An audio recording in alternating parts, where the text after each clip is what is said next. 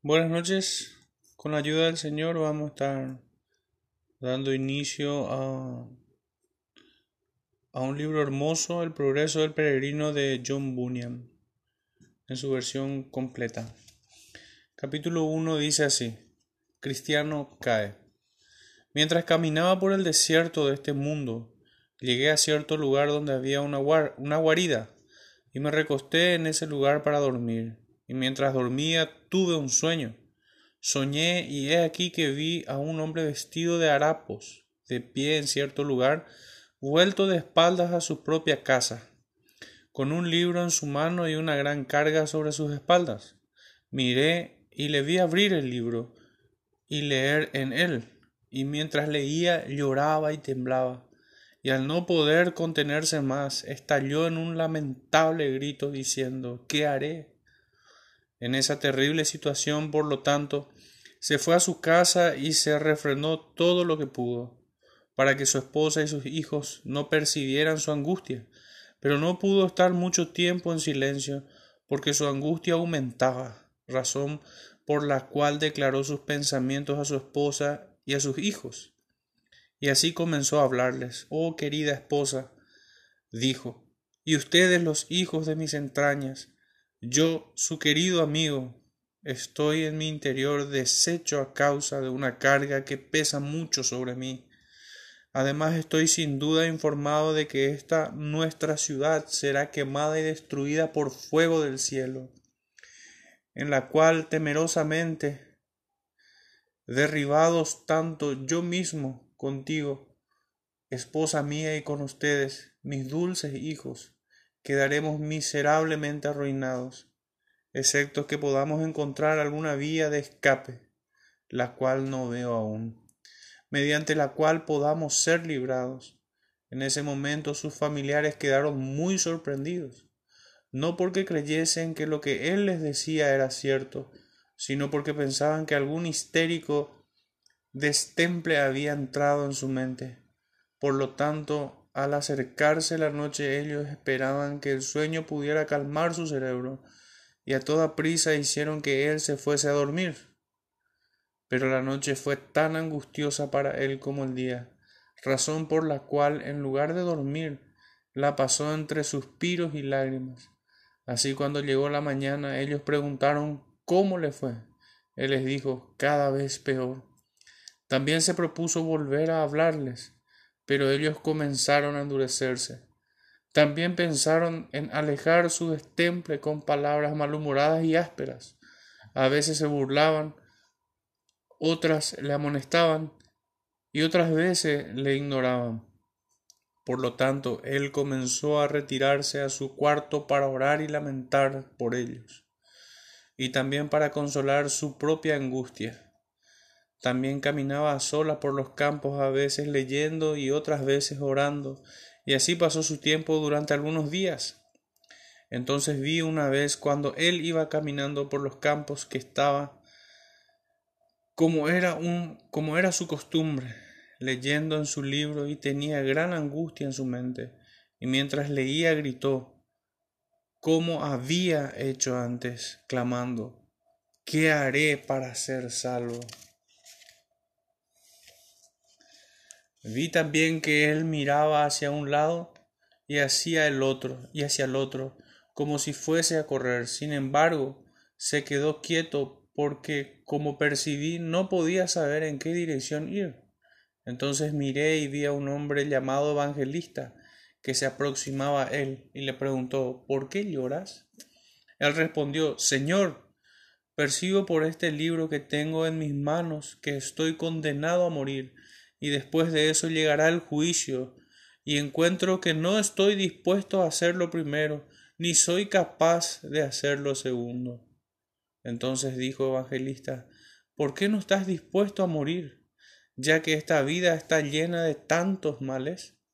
El hombre respondió, porque temo que esta carga que llevo a mis espaldas me hundirá más profundamente que el sepulcro, y caeré en el tofet y Señor, si no estoy preparado para ir a la cárcel, tampoco estoy preparado, estoy seguro para ir al juicio y de ahí a la ejecución.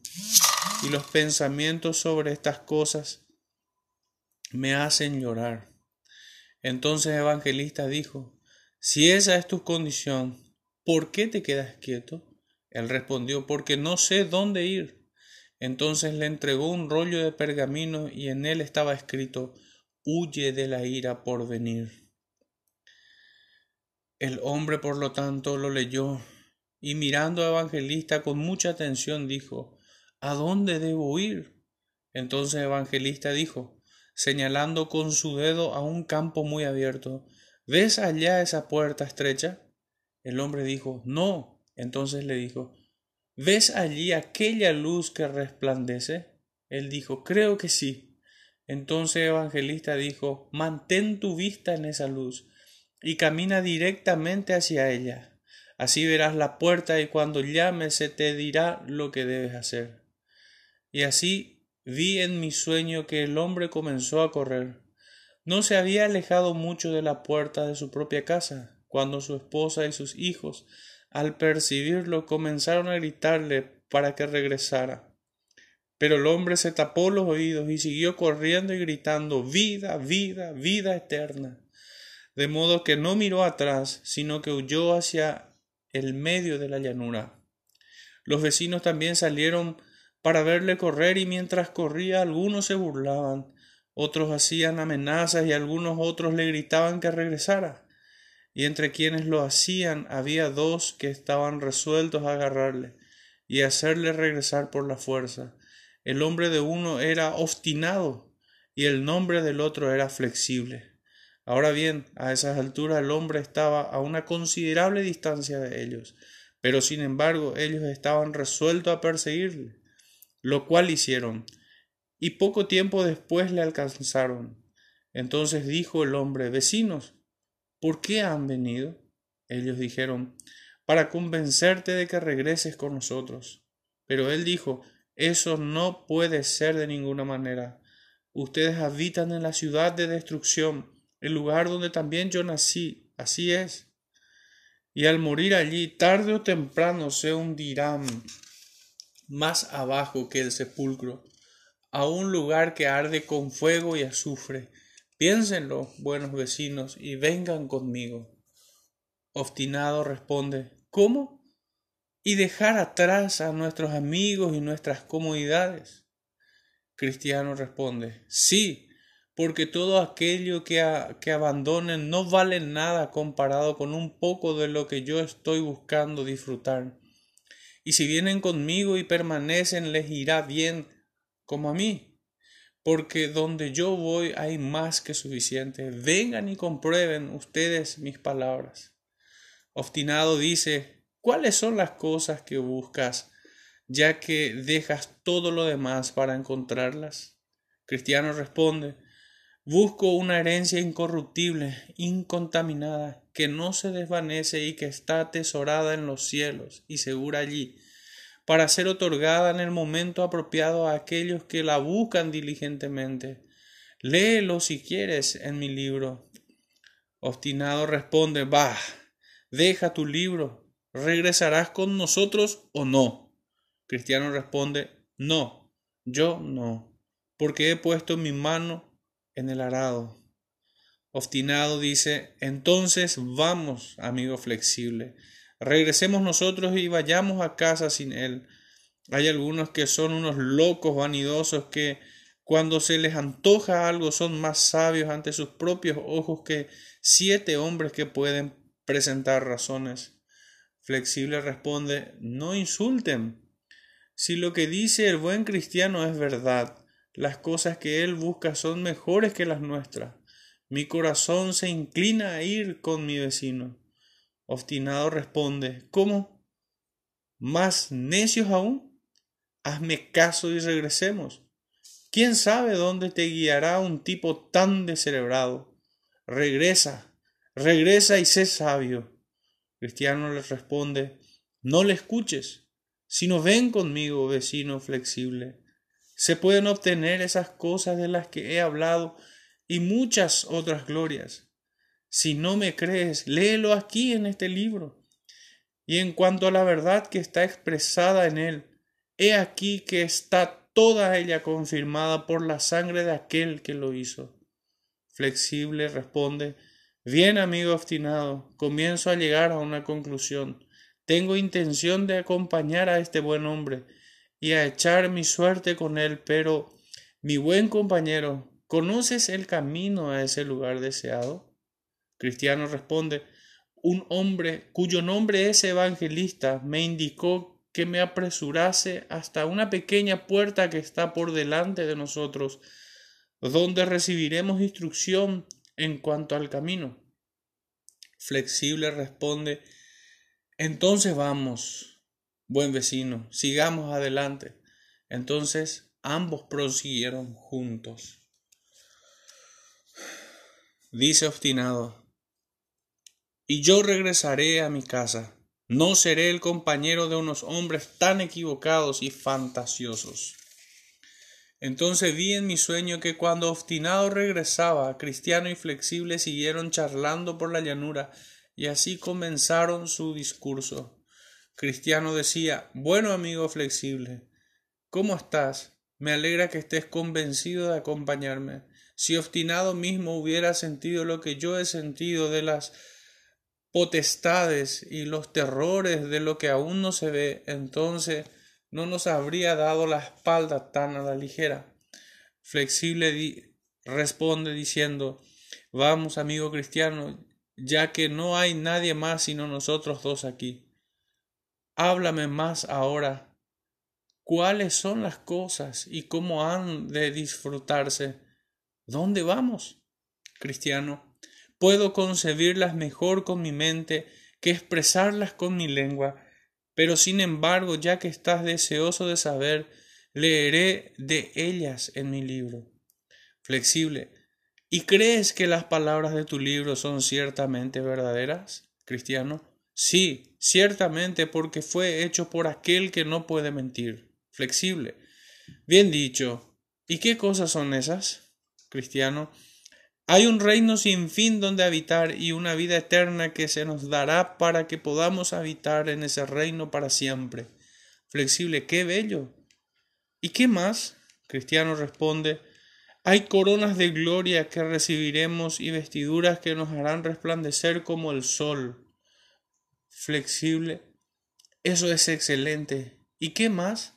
Responde Cristiano, ya no habrá más llanto ni tristeza, porque aquel que posee lugar enjugará toda lágrima de nuestros ojos. Vuelve a preguntar flexible, ¿y qué compañía tendremos allí? Responde cristiano, habrá serafines y querubines, criaturas que deslumbrarán tus ojos al mirarlas. También te encontrarás con miles y miles de los que hayan ido antes que nosotros a ese lugar. Ninguno de ellos es hiriente, sino amoroso y santo. Cada uno camina ante la vista de Dios y permanecen en su presencia aceptando para siempre. En resumen, allí veremos a los ancianos con sus coronas de oro, allí veremos a las vírgenes santas con sus arpas de oro, allí veremos a hombres a los que el mundo despedazó, quemó, a quienes comieron las bestias, se ahogaron en los mares, debido al amor que tenían por el Señor del lugar, todos ellos bien y vestidos con una vestidura de inmortalidad.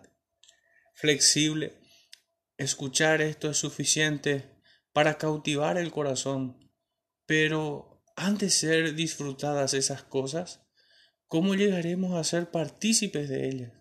Responde Cristiano, el Señor, gobernador de ese país, ha dejado registrado eso en este libro, la sustancia del cual es, si verdaderamente estamos dispuestos a tenerlo, Él nos lo otorgará gratuitamente.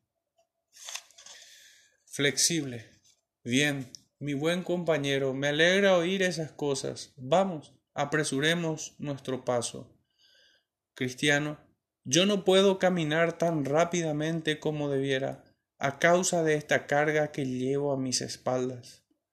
Entonces vi en mi sueño que justamente cuando habían terminado esa charla, se acercaron a un pantano muy fangoso, que estaba en medio de la llanura y descuidadamente ambos cayeron de repente en el lodazal. El hombre del pantano era desaliento. Allí, por lo tanto, revolcaron durante un rato, quedando gravemente embarrados por el fango. Y Cristiano, debido a la carga que llevaba en sus espaldas, comenzó a hundirse en el pantano. Flexible. Ah, vecino cristiano, ¿dónde estás ahora? Cristiano responde, verdaderamente no lo sé. Flexible vuelve a preguntar, ¿es esta la felicidad de la que me has hablado todo este tiempo? Si tan mal lo pasamos desde el principio, ¿qué podemos esperar entre ahora y el final de nuestro viaje? Que pueda yo salir de aquí con vida y podrás poseer para ti solo el hermoso país. Y al decir eso hizo algunos esfuerzos desesperados y salió del fango por el lado del pantano que estaba más cercano a su propia casa. Después se fue y Cristiano no volvió a verle. Por lo tanto, Cristiano se quedó revolcándose en el pantano del desaliento él solo, pero aún así se esforzó por llegar al lado del pantano que estaba más lejos de su propia casa y cerca de la puerta estrecha, lo cual hizo, pero no podía salir a causa de la carga que llevaba en sus espaldas. Pero yo contemplé en mi sueño que un hombre se acercó cuyo nombre era Auxilio, y, y le preguntó ¿qué hacía allí? Cristiano responde, Señor, un hombre llamado evangelista me indicó que fuese por este camino, y me dirigió también hacia la puerta de allá para que pudiera escapar de la ira por venir. Y mientras iba hacia allí caí en este pantano. Auxilio responde, pero ¿por qué no reparaste en las piedras que había para no caer? Cristiano responde, el temor me seguía tan de cerca que seguí el camino más corto y caí. Auxilio, dame la mano. Entonces, por lo tanto, él extendió su mano y Auxilio le sacó y le situó en terreno firme y le despidió para que siguiera su camino. Entonces yo me acerqué a quien le había sacado y dije, Señor, ¿por, ¿por qué ya que este lugar está en el camino desde la ciudad de destrucción hacia la puerta estrecha, no se repara y se deja en mejor estado para que los pobres viajeros puedan ir hacia allá con más seguridad? Y él me dijo, este pantano fangoso es un lugar que no puede mejorarse. Es el lugar donde llegan y se quedan continuamente toda la suciedad y el fango que se producen tras la convicción de pecado y por eso se llama el pantano del desaliento, porque cuando el pecador es consciente de su condición de perdido, entonces surgen en su alma muchos temores y dudas y aprehensiones desalentadoras, todos los cuales se reúnen y se asientan en este lugar, y ese es el motivo del mal estado de este terreno no es del agrado del rey que este lugar permanezca en tan mal estado. Sus obreros también han estado, según la dirección de los supervisores de su Majestad, durante más de estos mil seiscientos años trabajando en este terreno, por si quizá pudiera dejarse en mejor estado. Sí, y según mi conocimiento, aquí han sido tragadas al menos las cargas de veinte mil carros, sí, millones de enseñanzas saludables que en todo momento han sido traídas desde todos los lugares de los dominios del rey. Y quienes saben dicen que son los mejores materiales para poder componer este lugar, por si pudiera haberse hecho que mejorase. Pero sigue siendo el pantano del desaliento, y así se quedará aunque hayan hecho todo lo que pueden. Es cierto que según instrucciones del legislador, se han situado algunas piedras buenas y sólidas para poder pasar incluso por el medio de este pantano. Pero cuando este lugar agita su suciedad, como sucede cuando cambia el tiempo, estas piedras apenas pueden verse, y si las ven, los hombres por el vértigo que sufren no las pisan, y entonces quedan enlodados a pesar de las piedras que ahí están. Pero el terreno es firme de nuevo cuando logran llegar a la puerta. Y vi en mi sueño que Flexible ya había llegado otra vez a su casa. Por lo tanto sus vecinos llegaron para visitarlo, y algunos de ellos le llamaron sabio por haber regresado, mientras que otros le llamaron necio por haberse puesto en peligro a sí mismo con cristiano. Y otros volvieron a mofarse de su cobardía, diciendo Seguramente, ya que comenzaste la aventura, yo no habría sido tan infame como para haber abandonado antes unas pocas dificultades. Y flexible estaba sentado, escabulléndose entre los avergonzados. Pero al final recuperó la confianza y entonces todos ellos comenzaron a burlarse del pobre cristiano a sus espaldas. Y esto diré con respecto a Flexible. Mientras Cristiano iba caminando en solitario, divisó a alguien a lo lejos que se acercaba atravesando el campo para cruzarse con él, y se encontraron justamente donde se cruzaban sus direcciones. El nombre del caballero al que encontró era sabio, según el mundo. Él habitaba en la ciudad llamada Prudencia Carnal, una ciudad muy importante y no muy lejos de donde provenía Cristiano este hombre al encontrarse con Cristiano había oído hablar de él, porque la partida de Cristiano de la ciudad de destrucción había causado mucho ruido por todas partes, no solo en la ciudad donde él vivía, sino que comenzó a ser el tema de conversación en algunos otros lugares. Sabio según el mundo, por lo tanto, habiendo oído de él, y al verle caminar con tanto trabajo y observar sus suspiros y lamentos, comenzó a entablar una conversación con Cristiano. Preguntaba sabio según el mundo ¿Hacia dónde vas ahora, buen amigo, caminando bajo una carga tan pesada?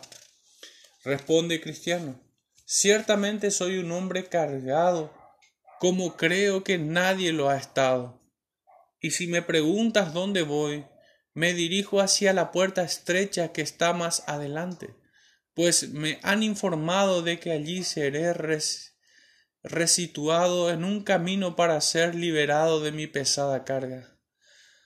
Pregunta sabio según el mundo, ¿tienes esposas e hijos? Responde cristiano, sí, pero estoy tan aplastado por esta carga que no puedo deleitarme en ellos como hacía antes, y me siento como si no los tuviera. Sabio según el mundo dice, Pregunta Cristiano. ¿Me escucharás si te ofrezco un consejo? Responde Cristiano. Si es bueno, lo haré, porque tengo necesidad de un buen consejo. Sabio según el mundo. Dice así. Entonces te aconsejaría que con toda velocidad te libres de tu carga, porque nunca tendrá reposo tu mente hasta que lo hagas y tampoco podrás disfrutar de los beneficios de la bendición que Dios te ha otorgado hasta entonces. Responde cristiano, eso es lo que busco, liberarme de esta pesada carga. Pero yo mismo no puedo hacerlo, ni tampoco hay ningún hombre en nuestro país que pueda quitarla de mis hombros. Por lo tanto, voy por este camino, como te dije, para poder ser liberado de mi carga. Sabio, según el mundo, vuelve a preguntar, ¿Quién te dijo que fueses por ese camino para liberarte de tu carga? Cristiano responde, un hombre que me pareció que era una persona muy grande y honorable. Su nombre tal como recuerdo es evangelista. Responde sabio según el mundo. Le reprendo por su consejo, pues no hay camino más peligroso y difícil en el mundo que aquel por el que te ha dirigido y lo descubrirás si te dejas guiar por su consejo.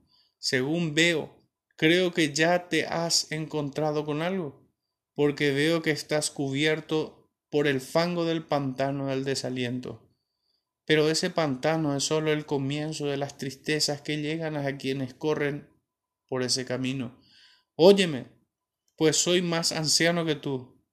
Por el camino en que vas te encontrarás con agotamiento, dolor, hambre, peligro, desnudez, espada, leones, dragones, oscuridad y en una sola palabra, muerte. Esas cosas son ciertamente verdad, habiendo sido confirmadas por muchos testimonios. ¿Y por, por qué iba un hombre a perderse tan descuidadamente al prestar atención a un extraño? Cristiano responde, Señor, esta carga que llevo a mis espaldas es más temible para mí que todas esas cosas que has mencionado. No, creo que no me importa lo que me encuentro en el camino, a fin de poder encontrarme también con la liberación de mi carga. Vuelve a preguntar, sabio según el mundo, ¿y cómo llegaste a tener la carga en un principio? Responde Cristiano, a leer este libro que tengo en mis manos. Sabio según el mundo dice, eso pensaba, te ha sucedido lo mismo que a otros hombres débiles, quienes al meterse en cosas demasiado elevadas para ellos, de repente caen en esas distracciones, distracciones que no sólo acobardan a los hombres, como percibo que a ti te ha pasado, sino que también les llevan a aventuras desesperadas para obtener no saben qué. Cristiano, yo sé lo que obtendré, la liberación de mi pesada carga. Sabio según el mundo, pero ¿por qué no buscas un camino más fácil que este, viendo los muchos peligros que tiene? Especialmente ya que si tienes paciencia para escucharme, yo podría dirigirte a tener lo que deseas sin los peligros con los que te encontrarás en este camino. Sí, el remedio está cercano. Además, añadiré que en, en, en lugar de estos peligros, te encontrarás con mucha seguridad, amistad y alegría. Responde Cristiano, te ruego, Señor, que me descubras este secreto. Sabio según el mundo, en el pueblo de más allá, el pueblo se llama moralidad. Allí vive un caballero llamado legalidad, un hombre de mucho juicio y muy buena reputación, que tiene capacidad para auxiliar a los hombres que llevan cargas como la tuya sobre sus hombros. Sí, por lo que yo sé, ha hecho mucho bien de esta manera, y además tiene capacidad para curar a quienes están en cierto modo enloquecidos por sus cargas. A él, como digo, debes acudir para recibir auxilio. Su casa no está muy lejos de este lugar, y si él no está en casa, tiene un hijo joven, cuyo nombre es urbanidad, que puede hacerlo, hablar, tan correctamente como el caballero mismo. Allí te digo, puedes ser aliviado de tu carga, y si no tienes deseo de regresar donde anteriormente vivías, como ciertamente no desearía que hicieras. Puedes enviar a buscar a tu esposa y a tus hijos para que se encuentren contigo en este pueblo, donde ahora hay casas vacías, una de las cuales puedes conseguir a un precio razonable. La vida allí es también barata y buena, y lo que hará tu vida aún más feliz es que seguramente vivirás con vecinos honestos y buenos. Ahora Cristiano estaba en cierto modo indeciso, pero concluyó Si es cierto lo que ha dicho este caballero, mi curso de acción más sabio es aceptar su consejo. Y con eso no quiso seguir hablando más. Cristiano, Señor, ¿cuál es el camino hacia la casa de ese hombre bueno? Sabio según el mundo, ¿ves por encima de aquella colina? Cristiano responde, sí, muy bien. Sabio según el mundo, pues debes ir por esa colina, y la primera casa a la que llegues es la de él. Por lo tanto, Cristiano giró en su camino para ir a la casa del señor legalidad en busca de auxilio.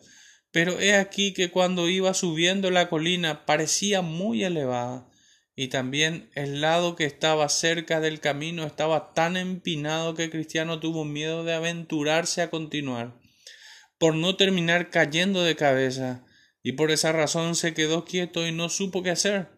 También su carga le parecía ahora más pesada que cuando estaba en su camino. También salían relámpagos de la colina, que hicieron temer a Cristiano, que terminaría quemado. Allí, por lo tanto, se quedó sudando y temblando de miedo, y comenzó a lamentar a haber aceptado el consejo del Señor sabio según el mundo. Y entonces vio a Evangelista que se acercaba, y al divisarle comenzó a sonrojarse por vergüenza. Pero Evangelista se acercaba, se acercaba cada vez más, y al llegar a donde él estaba le miró con una expresión severa y terrible, y así comenzó a razonar con Cristiano. Le decía Evangelista, ¿qué haces aquí, Cristiano? A esas palabras Cristiano no supo qué responder, razón por la cual se quedó sin palabras delante de él. Entonces continuó Evangelista, ¿no eres tú el hombre al que encontré llorando en los muros de la ciudad de destrucción? Cristiano responde, Sí, Señor, yo soy ese hombre. Evangelista pregunta, ¿no te indiqué el camino hacia la puerta estrecha? Sí, estimado Señor, responde Cristiano. Evangelista vuelve a preguntar, ¿y cómo es que te has dado la vuelta tan rápidamente? Porque ahora estás fuera del camino. Cristiano responde, me encontré con un caballero en cuanto superé el pantano del desaliento, quien me convenció de que podría en el pueblo que tengo por delante encontrar a un hombre que podría despojarme de mi carga. Evangelista pregunta ¿Cómo era él? Cristiano responde Parecía un caballero y me dijo muchas palabras y al final me convenció, por lo tanto vine hasta aquí. Pero cuando contemplé esa colina y lo empinada que estaba sobre el camino, de repente vacilé por temor a caer de cabeza. Pregunta Evangelista. ¿Y qué te dijo el caballero? Responde Cristiano. Pues me preguntó dónde iba y yo se lo dije. Evangelista. ¿Y qué dijo él entonces? Cristiano responde. Me preguntó si tenía familia y yo le dije, y se lo dije, pero le dije estoy tan aplastado por la carga que llevo a mis espaldas que no puedo deleitarme en ellos como antes. Evangelista vuelve a preguntar ¿Y qué dijo él entonces? Cristiano me dijo que me librase rápidamente de mi carga, y yo le dije que ese alivio era lo que buscaba, y le dije, por lo tanto, voy a, ir hasta aquella puerta, para recibir más dirección en cuanto a cómo puedo llegar al lugar de liberación. Pero él me dijo que me mostraría un camino mejor y más corto, no tan lleno de dificultades como el camino, Señor, que usted me mostró. Me dijo, un camino que te lleva a la casa de un caballero que tiene capacidad para quitar estas cargas. Por lo tanto le creí y me alejé de ese camino para recorrer este por si acaso pudiera ser librado pronto de mi carga. Pero cuando llegué a este lugar y contemplé las cosas tal como son, me detuve por temor, como dije, al peligro. Pero ahora no sé qué hacer. Evangelista, quédate tranquilo un rato, para que pueda mostrarte las palabras de Dios. Por lo tanto se quedó temblando. Entonces dijo Evangelista, Mirad que no desechéis al que habla, porque si no escaparon aquellos que desecharon al que los amonestaba en la tierra, mucho menos nosotros si desecháremos al que amonesta desde los cielos. Mas el justo vivirá por fe, y si retrocediere no agradará mi alma. Tú eres el hombre que corre hacia esta desgracia. Tú has comenzado a rechazar el consejo del Altísimo y a apartar tus pies el camino de la paz, incluso casi a riesgo de tu perdición. Entonces Cristiano cayó a sus pies clamando, ay de mí porque soy pecador. Al verle así, Evangelista le agarró de la mano derecha diciendo, todo pecado y blasfemia será perdonado a los hombres. No seas incrédulo sino creyente. Entonces Cristiano de nuevo recuperó un poco y se puso en pie temblando, como al principio delante de Evangelista.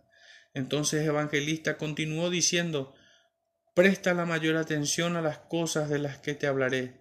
Ahora te mostraré quién era el que te engañó y también quién era el hombre al que te envió a ver. El hombre que te encontró es un sabio según el mundo, y con razón llamado así, en parte porque gustó solamente la doctrina de este mundo.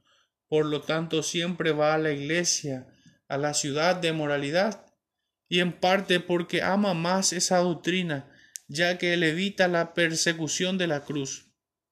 Y debido a que tiene un temperamento carnal, por lo tanto busca pervertir mis caminos mediante el bien. Ahora bien, hay tres cosas en el consejo de ese hombre que debes aborrecer por completo. Uno, que te haya alejado del camino. Dos, su empeño para hacer que la cruz te resulte odiosa. Y tres, y el suscitar tus pies en el camino que conduce a la administración de la muerte. En primer lugar, debes aborrecer al que te, que te haya alejado del camino, sí, y que tú mismo hayas consentido, porque eso es rechazar el consejo de Dios por causa del consejo, consejo de un sabio según el mundo. El Señor dice, forzaos a entrar por la puerta angosta, la puerta a la cual te envié yo, porque porque estrecha es la puerta y angosto el camino que lleva la vida, y pocos son los que la hallan. De esta puerta estrecha y del, del camino hacia ella te ha alejado ese hombre malvado, hasta el punto de casi causarte la destrucción. Aborrece, por lo tanto, el que te haya alejado del camino, y aborrécete a ti mismo por haberle prestado oídos. En segundo lugar, Debes aborrecer su empeño por hacer que la cruz te resulte odiosa, porque has de preferirla antes que los tesoros de Egipto. Además, el Rey de Gloria te había dicho que todo el que quiera salvar su vida la perderá, y si alguno viene a mí y no aborrece a su padre y madre y mujer e hijos, hermanos, hermanas, y aun también su propia vida, no puede ser mi discípulo. Digo por lo tanto que un hombre se esfuerce por convencerte de de lo que será tu muerte, sin decirte la verdad de que puedes tener vida eterna. Esta doctrina debes aborrecer. En tercer lugar, debes aborrecer el que te sitúe tus pies en el camino que conduce a la muerte y por eso debes considerar a quién te envió Él y también lo incapaz que esa persona fue para liberarte de tu carga. Aquel a quien fuiste enviado para obtener alivio llamado legalidad es el hijo de la mujer esclava que ahora es, y está esclavizada con sus hijos, y es en un misterio este monte Sinaí, el cual tuviste miedo de que te cayera encima, Ahora bien, si ella con sus hijos está esclava, ¿cómo puedes esperar que ellos te liberen? Este legalidad, por lo tanto, no puede liberarte de tu carga.